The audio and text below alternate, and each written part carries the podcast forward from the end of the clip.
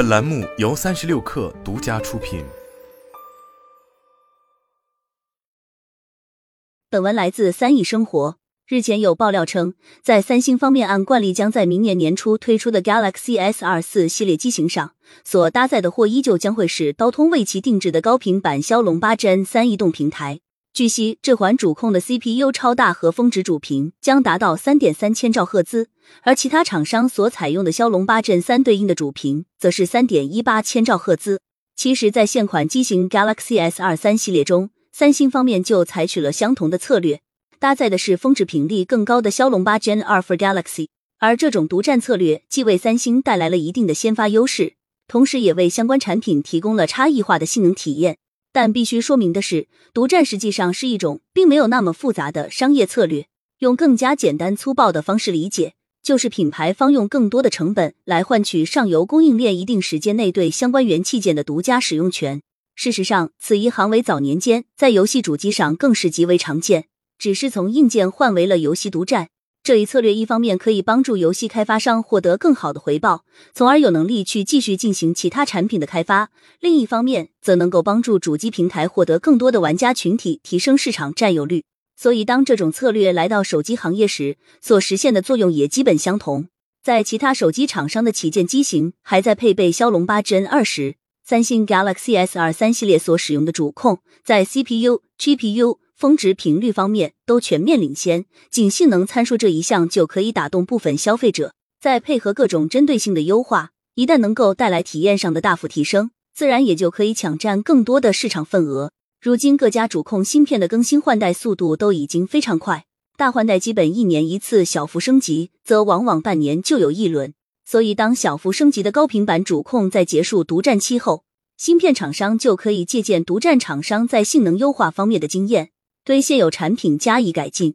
节省这一升级所需投入的研发成本。但需要注意的是，骁龙八 Gen 二领先版则相对较为特殊，由于其成本较高，并与大换代的骁龙八 Gen 三发布时间间隔较短，因此现阶段配备这款主控的机型并不多。而独占这种商业策略，除了可以让手机厂商获得先发优势和产品差异化之外，更具积极意义的一个方面，则是促使上游供应链厂商有更充足的理由去开发差异化的产品。以屏幕为例，近年来三星方面将更优质的屏幕留作自用或是供应给苹果，本质上其实就是一种独占。这种独占策略也使得其他屏厂需要投入更多的资源来研发更好的产品来与之对应。在这一细分领域的市场竞争愈发激烈的情况下，毫无疑问，最终收益的就是下游的手机厂商和终端消费者了。另一方面，类似智能手机这样高级程度化的产品，由于上游产业链厂商较为单一，因此在元器件极为相似的情况下，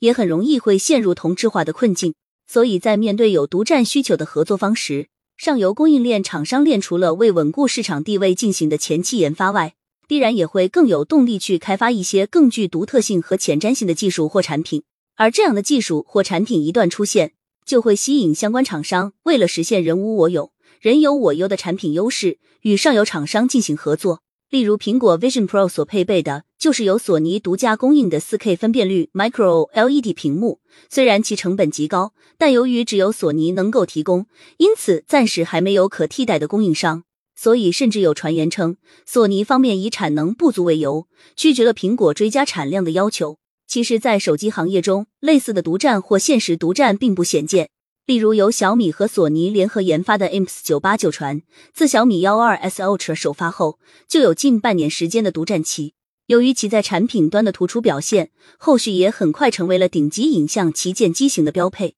同样，由 OPPO 和索尼联合研发的 IMX 七六六。也是在独占期结束后，很快就被其他品牌的机型采用。同时，独占厂商所获得的调教经验，也能够为后续采用同型号元器件的提供经验，为进一步优化应用体验降低了难度。所以，对手机行业来说，独占或限时独占这一商业策略。在当前市场竞争白热化、产品同质化的情况下，不仅可以帮助上游厂商合理调配资源，不断提升产品和技术，同时还能够帮助手机厂商在产品端带来更多的优势；而在用户端，同样也能够从市场上更多的产品选择中找到适合自己的哪一款。